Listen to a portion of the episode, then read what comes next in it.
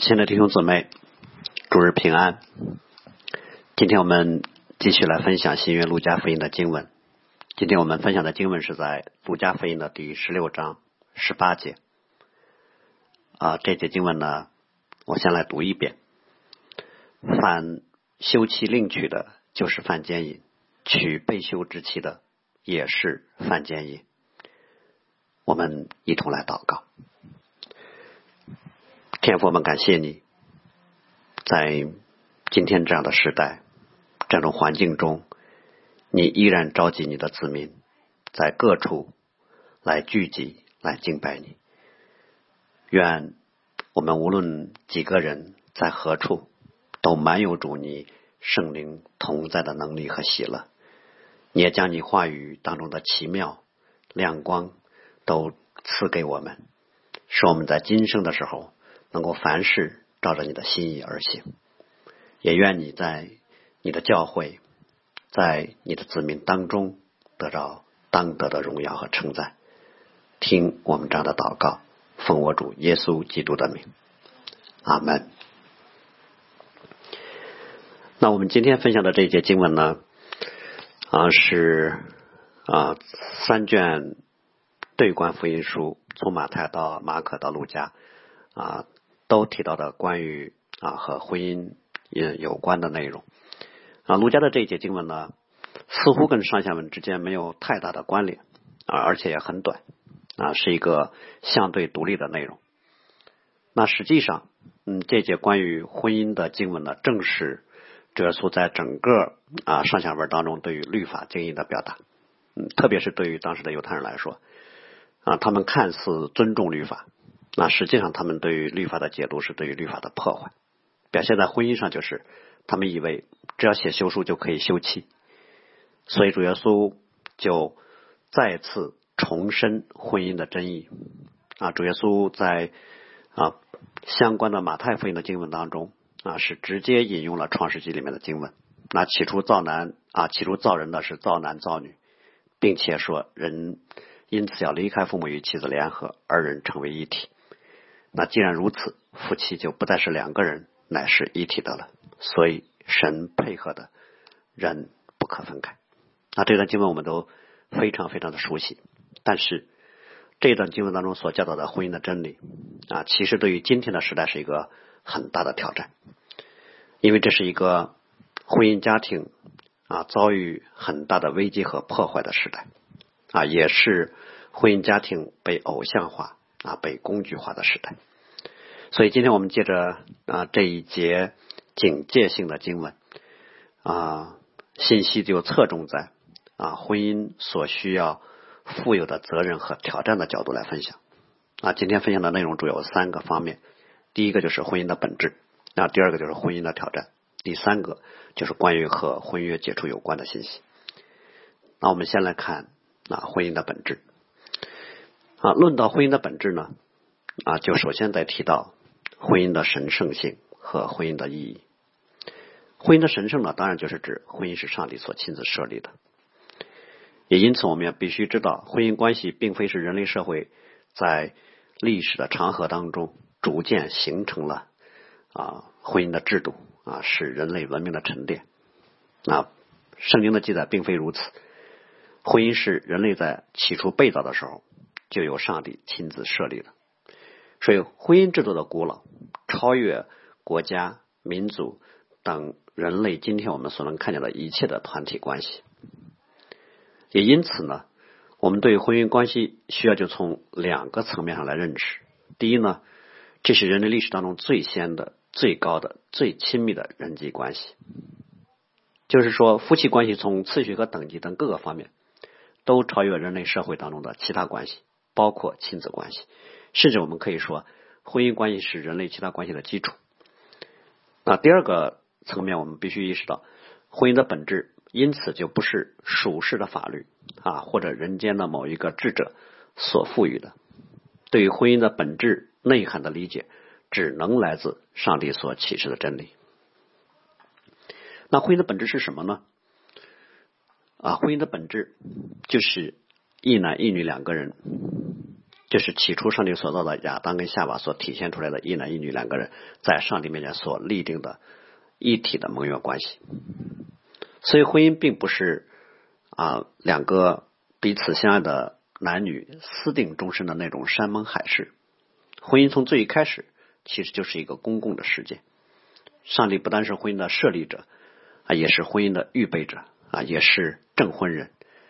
啊。甚至我们说，上帝其实是婚姻关系当中两个人的中保。当在婚姻当中啊遇见任何的危机和征战的时候啊，神都是婚姻当中任何一方随时的帮助。那盟约关系更具体的内涵指什么？就是这两个人要在上帝面前所啊发出一个一生一世绝不分离的誓言啊。当然，在人类的第一例婚姻当中，我们知道啊，当亚当。看到神啊，从他的肋骨所创造出来的下巴领到他跟前的时候，亚当立刻就在上帝面前发下誓言：“这是我骨中的骨，肉中的肉。”啊，其实他所说的就是，他应该像爱护自己的身体一样来爱自己的妻子。婚姻关系的这一古老的誓言就一直从起初延续到今天。所以今天所有的婚礼，一方面是在众人面前见证两个人的婚约。另一方面，更重要的乃是在上帝面前的宣誓。实际上，我们知道，上帝在更为深层的层面上啊，是为自己的荣耀设立了婚姻。所以保罗说啊，婚姻是极大的奥秘。这奥秘，我们从啊两个啊圣经里面提到的婚礼就可以啊来对比的。啊，稍微了解一些。首先就是我们看到创世纪一开头啊，神就为亚当预备了婚礼。然后我们看到启示录的最后，我们也看到神为幕后的亚当，就是基督，也预备了婚礼。啊，那个婚礼就是啊，教会作为基督的心腹，被提到天上，与基督在天上，在喜乐和荣耀当中的相聚。所以从肉身创造的角度来说，婚姻关系可以看为是神创作工作的延续。神借着婚姻关系让人类有后裔的繁衍，也因此神啊，即使在一个堕落的时代当中啊，依然赐给婚姻家庭有很多的恩典、祝福和喜乐。如果从关系和生命的建造角度来说，婚姻关系是神塑造人的生命更加完全的场所啊。神其实是在关系当中来建造人的生命品格的，但是上帝的目的是要再造一个。蒙他喜悦的属天的灵性品格，而这种品格只能在一个人与基督的爱情当中来建造了。所以呢，神就借着亚当跟夏娃所显明出来的婚姻关系啊，当然这个婚姻关系并非是一个永恒关系，只是今天暂时的人与人之间的啊盟约的关系。它的目的是为了让人进入到一个更为高超的。与上帝的亲密关系当中，所以今世暂时的婚姻关系当中的身体联合的亲密关系，其实指向的是永恒当中一个人身心灵与基督完全联合的永生生命的亲密关系。啊，虽然这么想，但我我想，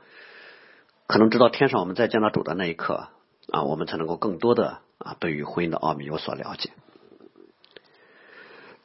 在。啊，婚姻的啊神圣本质的基础上，我们来考察婚姻的意义到底是什么。既然婚姻是上帝设立的，那么婚姻的目标、经营婚姻的规范都是由神所设立的，人不能自己发明。所以，所有偏离上帝对于婚姻的设定啊，去经营婚姻的，那不单单是对于上帝的得罪，也是对于自身和别人的损害。我们今天其实看到很多婚姻当中的失败和伤害啊，都可以来证明这一点。那么，上帝设立婚姻的最基本的目标是什么呢？就是让人在婚姻当中更加的完全，让进入婚姻的双方在婚姻当中都得以成全。但是，每一方被成全的方式却是以完全为了对方的付出来成就的。这就是婚姻的张力，或者说这就是婚姻对每一个人的挑战，尤其是对于我们这些亚当的后裔来说，更是挑战我们内在的罪性和自我。你想要更加完全吗？你却不能以自身作为第一考量。你不能要求另外一个人以让你更加完全啊作为进入婚姻的目标，那是上帝对对方的要求啊，其实更是上帝对你本人的要求。所以，某一方在婚姻当中生命的完全，是以舍己的去服侍另一方，以对方为自己完全服侍的目标。所以，你需要放弃对于对方的一切的自我期望，取而代之的是，你应该以基督对你那样的爱和宽容、担待和付出去对待对方。而就在你忍耐和舍己的过程中，就在对方被建造的同时，你也被上帝所建造。这就是神在婚姻当中所设立的属灵规则啊！这就是啊世人其实所羡慕的所谓的爱情，为爱可以舍弃一切。只不过对于认识基督的人来说，我们都知道，这爱是基督对我们的爱。所以，一个不认识神的婚姻关系当中，哪怕不是为了基督的缘故，一个人如果越愿意为对方舍己、忍耐、付出，神也照样有很多的恩典和赐福。但是我们知道，我们很多人在进入婚姻之前，从来就不是这样来看待婚姻的意义和目标的，反而很可能是以一个完全相反的方式来看待自己和对方。也就是我们都想从对方这获得一些什么啊，或者是生活的供应保障，或者是心理上的陪伴扶持啊，甚至或者啊灵性上的供应和帮助等等，我们都希望对方成为我们生命的满足。所以我们在婚姻当中，一方面期望对方能够扮演上帝那样丰富供应的角色，另一方面我们期望我们自己能够成为啊言出必行的那样的上帝的角色。所以，我们通常的婚姻生活当中就充满了失望和征战，也充满了抱怨和伤害。但圣经却说，施比受更为有福。所以，唯愿我们每一个人都乐意成为那个被上帝使用、祝福另外一个人的上帝恩典的出口。那上帝设立婚姻的第二个目标，是期望在婚姻的关系当中养育敬虔的后裔。那夫妻在婚姻当中，除了彼此建造之外，还有一个基本的责任，就是能够去共同养育建造其他的新生命。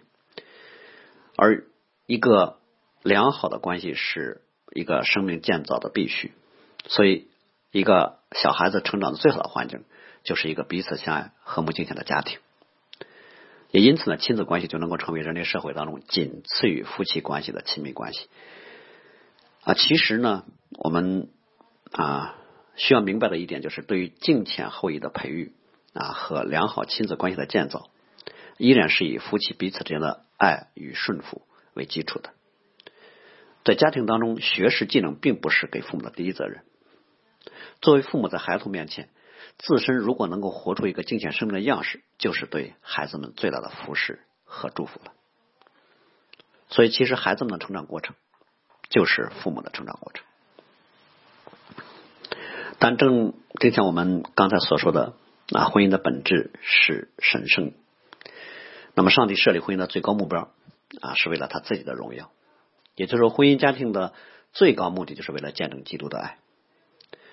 神在一个进入婚姻的人身上的托付次序是：首先，你要在你的家庭当中见证基督，然后带领整个家庭一同向邻舍来见证神的荣耀。这是我们常说的，家庭是一个人服侍上帝的第一工程。就是说，你爱什么，那你就把你对上帝的爱首先行在配偶和子女的身上。你要为基督做见证吗？首先，你要在家庭当中为基督做见证。但可能我们。实际生活当中，常常在次序上是一种颠倒的次序。主耶稣在登山宝训当中说：“要爱你的仇，爱你的邻舍，恨你的仇敌。”啊，只是我告诉你们要爱你们的仇敌，为了逼迫你们的祷告。我们从某个角度说，今天我们真的是爱我们的邻舍啊，我们恨我们的仇敌。为什么呢？因为我们面对邻居的时候，啊，面对我们的同事的时候，我们竭力保持着。一种彬彬有礼的形象和修养，但是我们在面对家人的时候，却常常显露出我们内在里面狰狞的面目，因为我们常常看我们的家人为我们的仇敌，所以我们应该为我们这种各啊在对外对内的这种不一致而感到羞愧啊，应该为此悔改，因为我们在人生最基本和最重要的层面上，并没有显出神在我们身上的恩典，也没有为此去尽心竭力。其实，照着上帝的心意，我们应该首先将从基督所领受的温和、忍耐、喜乐、智慧和宽容，首先活在家人的面前。唯有如此，我们对于邻舍的善意和见证才是真实的。因为上帝设立婚姻的目的，正是为要在家庭各个成员彼此美好的关系当中，让人看见神与我们同在，也因此不但让基督的名能够得到啊称赞，更能够吸引那些羡慕的人来认识基督。总之，我们啊可能已经留意到了，就是婚姻家庭的基本目标都是为了他者啊，都是为了别人，为了成全配偶，为了养育敬虔的后裔。为了见证和荣耀基督，所以在这个意义上，我们说婚姻是一个呼召。当你想要进入婚姻的时候，你应该意识到，这是上帝在呼召你为配偶而活，为孩子而活。借着你对他们的顺啊服侍啊，借着对他们的带领，一同来见证基督，从而为上帝而活。那我们既然提到了护照，那我们。要简单的提到关于婚姻和单身之间的对比。那我们必须要说，上帝对一个人除了婚姻的护照之外啊，还有独身的护照。神给婚姻家庭有着特别的心意和祝福，神给独身的弟兄姊妹同样也有着格外的恩典。那我们上面啊提到，婚姻的本质是在关系当中来建造关系啊，借着地上短暂的盟约关系来建造永恒当中与基督的关系。啊，借着婚姻当中两个人的彼此相爱，来建造在基督里面更加完全的生命。所以在婚姻当中的主要目的就是要建造与上帝之间的亲密关系。但是，并非只有婚姻这一种方式可以建造一个人生命的完全，并非只有这一种方式可以让一个人与基督亲近。只是上帝为了自己救恩计划的缘故，为大部分亚当的后裔都预备了婚姻。但是多数人进入婚姻，并不表示婚姻就一定比那些少数人的单身恩赐更加优越啊。虽然这个世界常常是以人数的多少来评估一件事情啊，尤其是在我们的传统文化当中啊，能够进入家庭，能够成成家立业啊，就成为一个人在地上安身立命的一个基本形态啊。如果你不这么做，你就会可能被人看为是异类。但是，做我们这些作为认识基督的人来说。啊，我们已经不属于这个世界了，所以我们看这个问题应该有一个更加开阔的视角和属灵的看见。那就是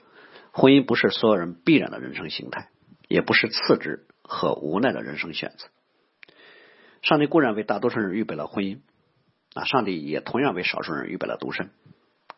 啊，无论婚姻还是独身，这都是出于神的恩赐。为此呢？啊，使徒保罗在格林多前书七章当中用了一个很长的篇幅来论述婚姻和独身之间的对比。啊，总体来说，保罗论述可以总结为说：啊，婚姻是上帝的恩典和赐福啊，独身呢更是从上帝来的护照和恩典。也就是说，保罗在格林多前书这段经文当中，更倾向于似乎更倾向于认为独身比结婚要好。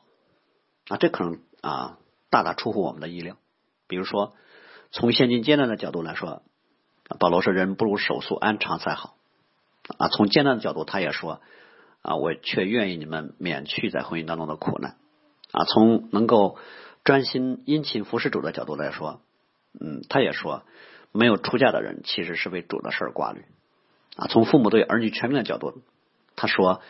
叫自己的女儿出嫁是好，不叫她出嫁更是好。”对寡妇的劝勉是：“如果能够常常守节，那更有福气。”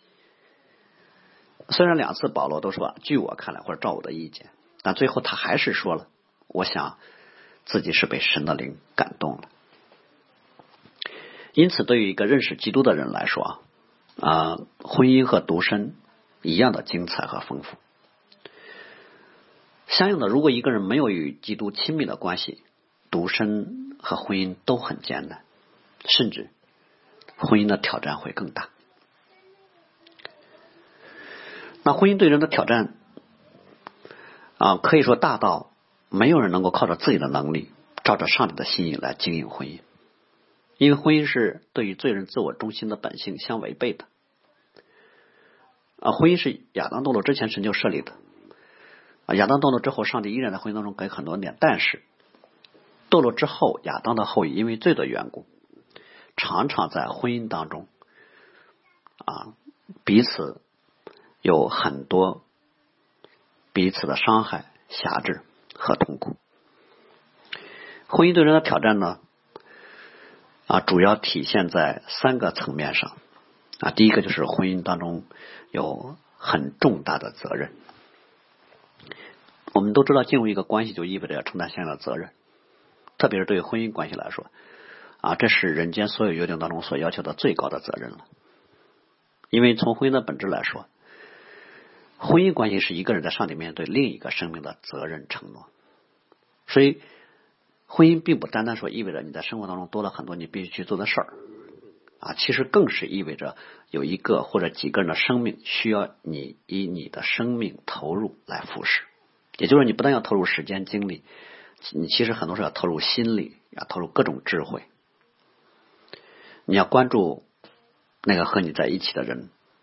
啊，你要关注他的喜怒哀乐。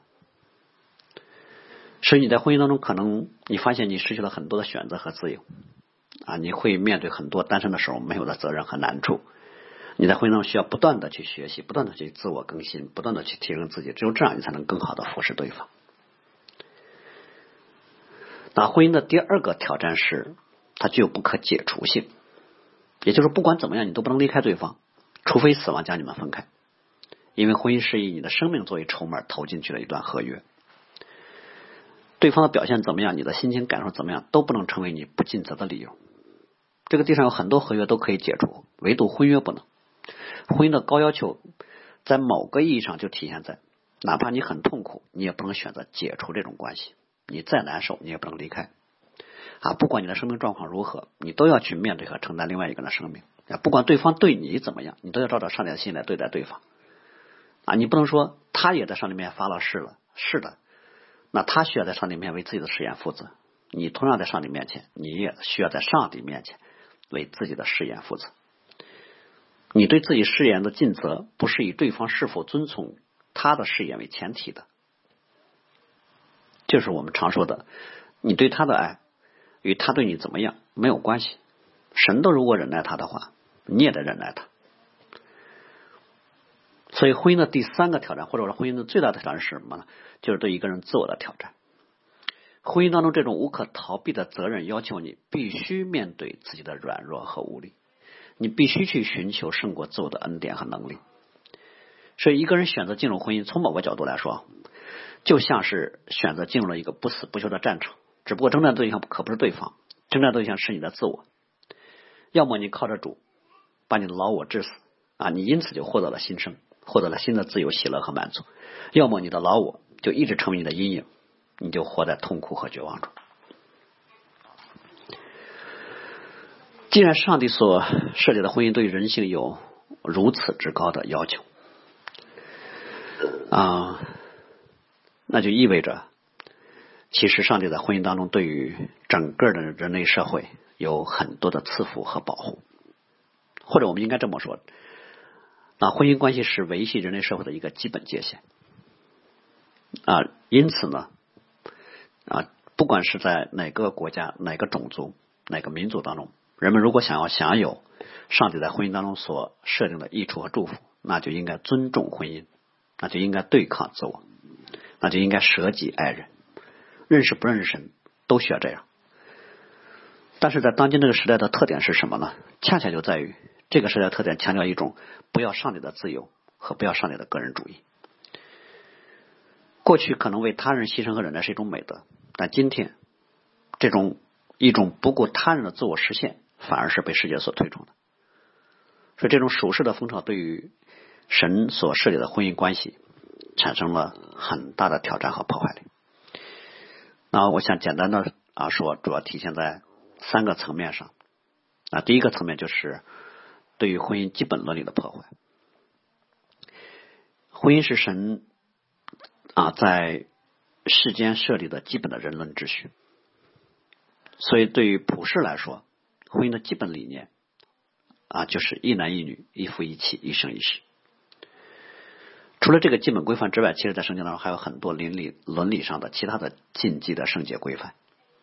啊。这些规范本身主要是用来保护人类社会的正常运转，但就是这个最为基本的婚姻伦理，今天竟然正在被公开的反对。那有有些人，有很多人试图在上帝设定的规范之外去建立另一种荒谬不堪的婚姻形态。最为典型的表现就是同性婚姻的推动。那我们知道圣圣经的警戒是苟合行淫的人神必要审判，但是从制度规范上试图让淫乱成为人类社会普遍要被去尊重、被倡导，甚至被推动的一种美好，这是更大的罪。这样的人要受更重的审判。其实更为普遍的对于婚姻的藐视和破坏呢，啊，表现在第二种第二个层面上，就是表现在已经在婚姻关系当中的人们的身上。啊，很多在婚姻当中的夫妻，他们彼此之间不是相亲相爱，而是相吞相咬。当然，我们知道，其实婚姻当中这些很多的问题的根源啊，是在进入婚姻之前啊，对于婚姻的一些固有的观念之上。而人们对于婚姻的最普遍的观念，通常是把婚姻认为这是实现我的人生目标的方式。对于可能结婚对象的选择评估，更多是从对于对我是否有利的角度来进行。所以今天的婚姻很多的时候，好像很少谈爱情啊，甚至很多的时候，爱情与婚姻被有意的分离了，那就是。我必定要与一个我爱的人去结婚啊！我结婚的人不一定要爱他，爱情都不提了，更不要说责任、承诺啊，这更沉重的话语了。人们进入婚姻之前，对于婚姻的期望，往往首先关注的是他能带给我什么。我们很少去考虑说，啊，我能给对方什么。人们进入婚姻的时候，更多考虑的是，我就跟我就跟这跟这个人结婚，对我有什么益处？比如说，对我事业上有什么帮助啊？让我的生活有什么改善啊？与我的理想实现啊，能有哪些帮助啊？对我的生命完全能有什么帮助？等等。其实，如果一个人完全为自己、为自己内心的啊梦想或者是目标的实现作为进入婚姻的驱动力的话，其实本质上对就是对另外一个人的利用。啊，不是把对方看成是一个我所爱的人，其实是把对方看成是这是能帮助我实现自我的工具。所以很多人在这种进入婚姻之前，从来没有想过说我要对为对方牺牲什么，那更多想的可能就是对方能为能够为我牺牲什么。可能对于很多人说，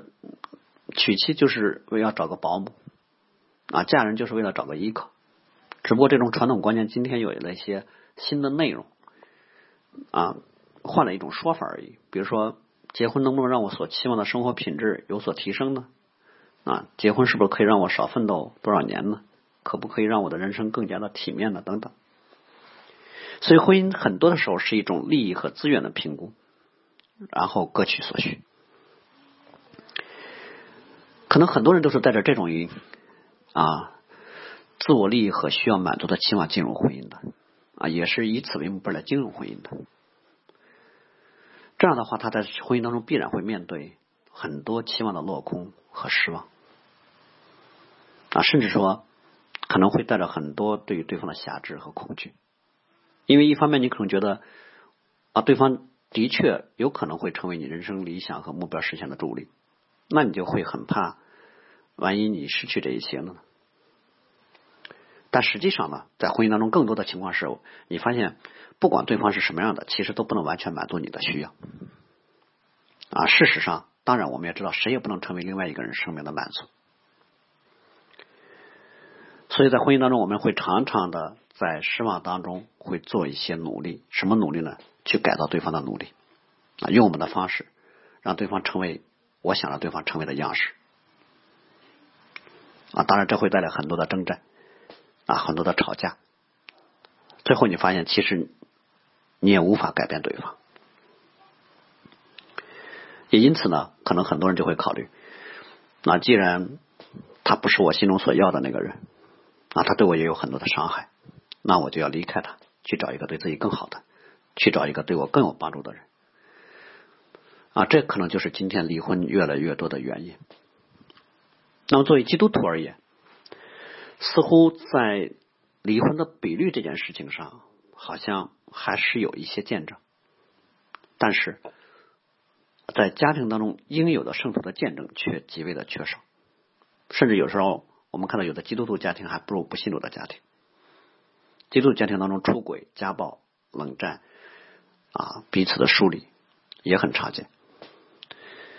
所以，如果成为上帝名下的子民都这样的话，啊，都只是保住婚姻不破裂这样一个基本的底线，那么我们其实可以透过婚姻当中的这种危机，能够看到今天这个时代对于上帝的基本敬畏是何等的缺乏。所以，但愿我们今天所有在婚姻当中自称为基督门徒的我们，能够看到我们自身生命和见证里面的缺乏。并为此能够到上帝面前来为自己恳求，求神救我们脱离我们的自我，脱离各种在我们生命当中辖制我们的观念，让我们家庭当中能够满有上帝借着我们所赐给家庭的祝福和荣光。第三个，对于今天婚姻的破坏，我想表现在两性关系与婚姻的分离，就是人们普遍对于非婚同居一夜情，现在抱有了更为自由和欣赏的态度，也就是发生性关系和婚姻之间没有了什么很强的相关性了，至少很多人并不觉得这是犯罪，并不觉得这是一件可羞耻的事情。但是我们要知道，圣经的。原则很清晰，那就是性关系只属于婚姻，婚姻之外所有的性行为都是奸淫，既是对于自己和他人身体的玷污，也是对于对方的得罪。如果两个人将来并没有进入婚姻，那更是对于将来双方家庭当中另一方的得罪。当然，更多的、更大的、更深的层面上是对于上帝的得罪。这并不是说性关系本身是不好的，性是上帝所赐予的是美好的，但是。神一方面赐给我们有很多的需要，但另一方面，上帝也照样把满足需要的方式给界定了。其实所有的需要，只有在上帝所界定的方式当中，才能够真的有满足和美好。在上帝所界定的方式里面，那些满足都是啊不带有任何损害性的，而不照着上帝的方式来满足。啊，一定会带有损害，带有厌烦，带着虚空和被控制，甚至我们说不照着上帝的方式来满足我们自身的需要，其实就是对于美好的破坏，并且越是美好的东西被破坏之后，就越是丑恶。那么两性关系的框架或者两性关系的基础是什么呢？就是婚姻盟约的事业。性关系并不会。并非只是单纯生理的满足，它有其啊丰富的内在属灵的表达，至少是借着两个人身体的联合来兼顾双方彼此的婚约和委身，并在这种联合的当中去体会上帝所赐予的一切的美好。所以，对于啊今天这个时代当的基督徒来说，保守自己身体的圣洁，既是对上帝的敬畏和顺服，也是对于上帝所设立婚姻的尊重，同时。也是一位圣徒在世人面前为基督所做的美好的见证，与自己的名声、基督的名号、教会的声誉、家庭的声誉等等都有好处。啊，这啊不单是对于啊对方和自己的尊重，啊更是也对于将来双方配偶的尊重。所以保罗其实关于保守身体的圣洁啊，在铁色罗尼迦前书当中啊有。啊，非常清晰的说明，就是上帝的旨意就是让我们要成为圣洁，所以我们也都知道该怎样用圣洁尊贵守住自己的身体。所以在守住自己身体圣洁的事情上，不可以越分，不可以欺负他的弟兄，而且若有人行这样的事，主必报应。好，那么最后呢，我们啊来看关于婚约的解除。啊，婚约虽然是如此的神圣和重要，但是外在的时代的处境和我们内在当中的私欲和软弱，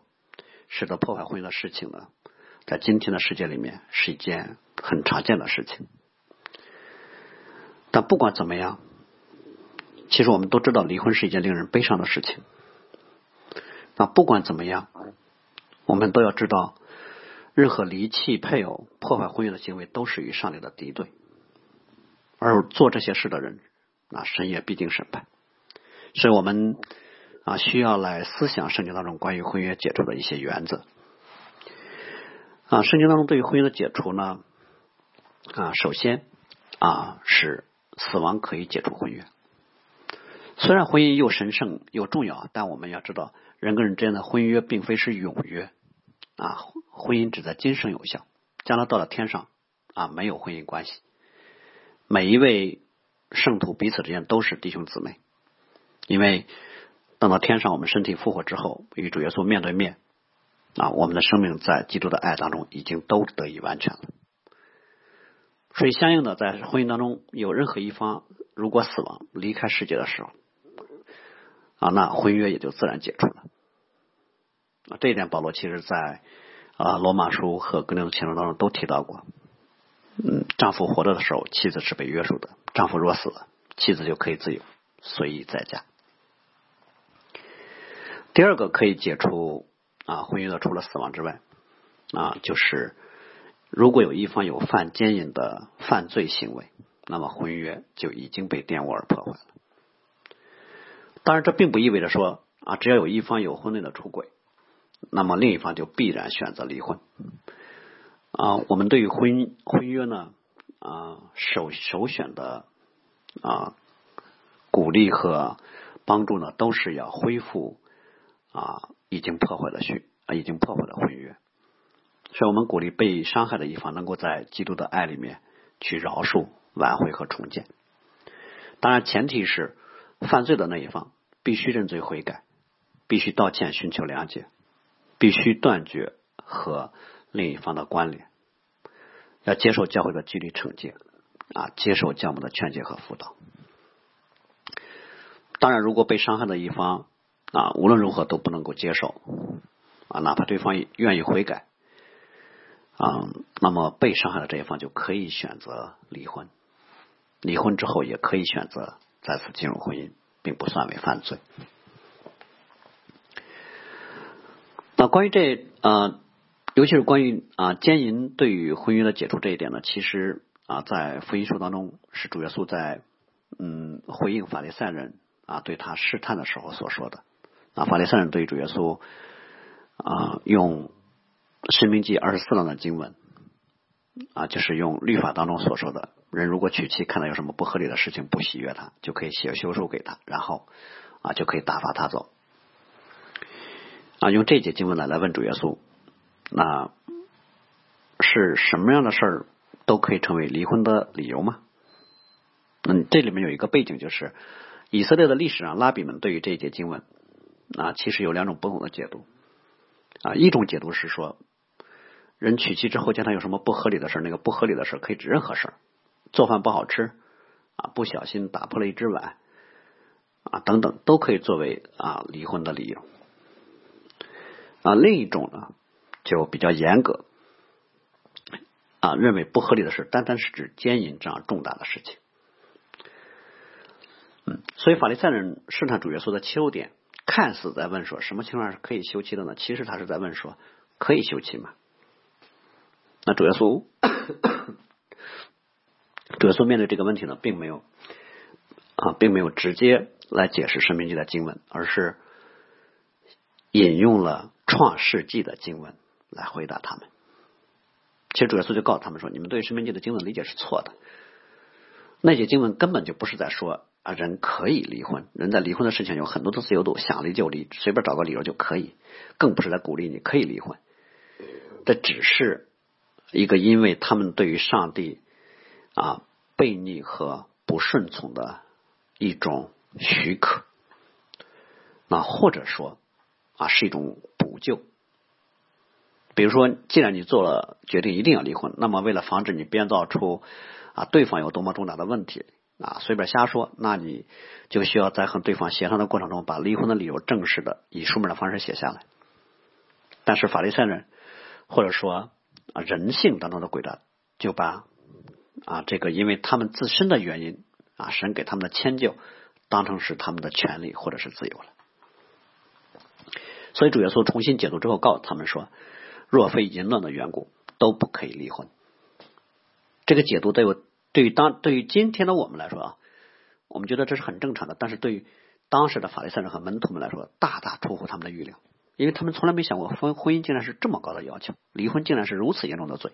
以至于门徒们脱口而出说：“那人和妻子既然这样，那还不如不娶呢。”其实这句话从某个角度反倒反映出门徒们内心对于上帝的一些敬畏之心。其实门徒的意思就是说：“哎呀，我一评估一衡量，觉得我没有能力照着上帝的心来持守住婚姻，我要离婚反而得罪神，那还不如不结婚呢。”其实这是个正常的思路。对，用今天的话来说，如果你没有为对方舍己从一而终的心智，那最好先不要进入婚姻，因为婚约一旦立定，你是不能解除的。除了死亡和奸淫，任何离婚都是得罪神。所以婚约其实是一个不可回头的约。要一直走到死亡为止。但是关于婚约解除呢，其实还有一个啊很特殊的情景，就在教会的历史当中啊，天主教和新教的一些宗派呢，都根据使徒保罗在哥林多前书七章十五节的经文，七章十五的经文是：倘若那不信的人要离去，就由他离去吧。无论是弟兄还是姊妹，遇见这样的事情都不必拘束，因为神召我们原是要和睦。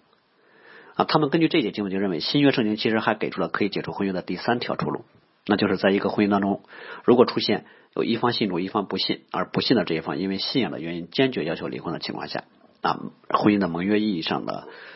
关系就可以被解除了。所以这个一般被称为叫保罗特许。而威斯敏特信条关于啊离婚的条目当中啊，把保罗特许解读为，如果有一方故意离弃啊。并且由教会或者政府介入之后认定说啊，这就是属于严重的离弃，那么婚约也可以解除。但是根据我们教会现有的纪律条例来说，我们我们的纪律条例啊，并没有把保罗特许认定为是盟约关系可以解除的条件。实际上，照着啊守望教会的纪律条例来说，我们关于啊婚姻的理解。是把今世的婚姻关系区分成了两个不同的层面：属灵的盟约层面和属世的法律民事的层面。盟约层面就是指两个人在上帝面前所立定的誓言婚约，这是婚姻关系的核心本质和内涵；而法律民事层面呢，就是指由政府或者民间传统对于一个盟约婚姻在民事权利责任方面的认定和保护啊，比如说财产的处分权或者是法律的监护权等等。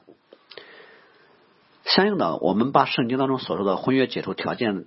里面的死亡和奸淫呢，看成是对于盟约关系的解除条件啊，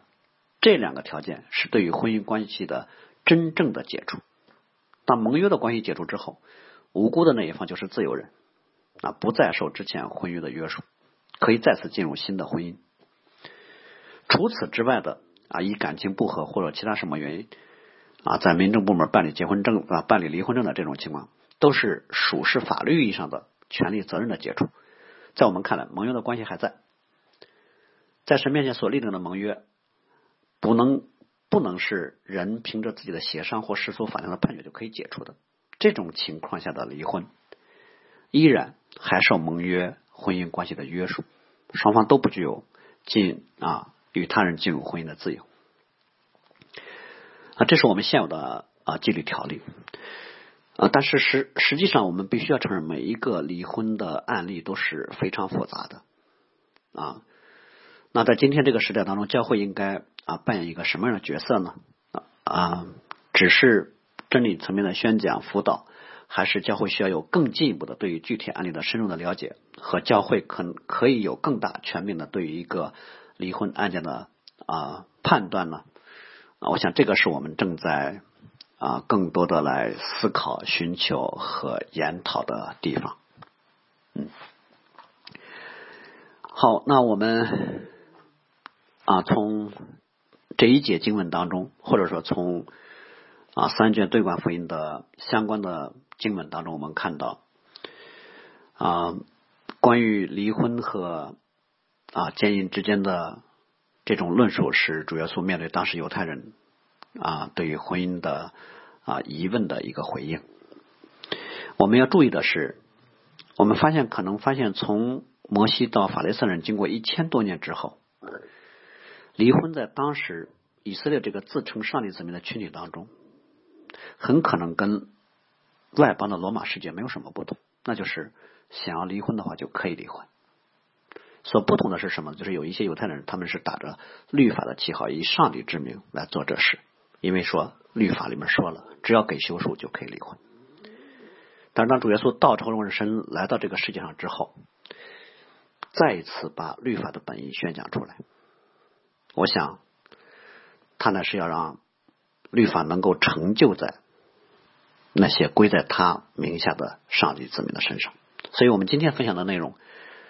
不仅只是对于上帝所启示真理的宣告啊，我想更是对于今日每一个在婚姻当中以及渴慕要进入婚姻当中的人的提醒。婚约是在上帝面前庄严的誓言宣告，需要承担重大的责任，因此需要我们为此谨慎，需要我们做出更高的心智和牺牲方面的准备。我们知道这很难，但我们的信心在于说，在人是不能，但是在神凡事都能。所以最后，唯愿我们或者在婚姻中，或者在独身中，都能保守自己身体的圣洁。无论在什么样的境况之下，都能让基督的能力和喜乐不受拦阻的透过我们流淌出来。我们都能够成为。基督荣耀的见证，而不是对于基督之名的损害。我们一起来祷告。是的，主啊，你已经以永恒的爱浇灌在我们心里面，就是你在十字架上所显明出来的爱。也唯愿我们的心灵都在你里面得以满足。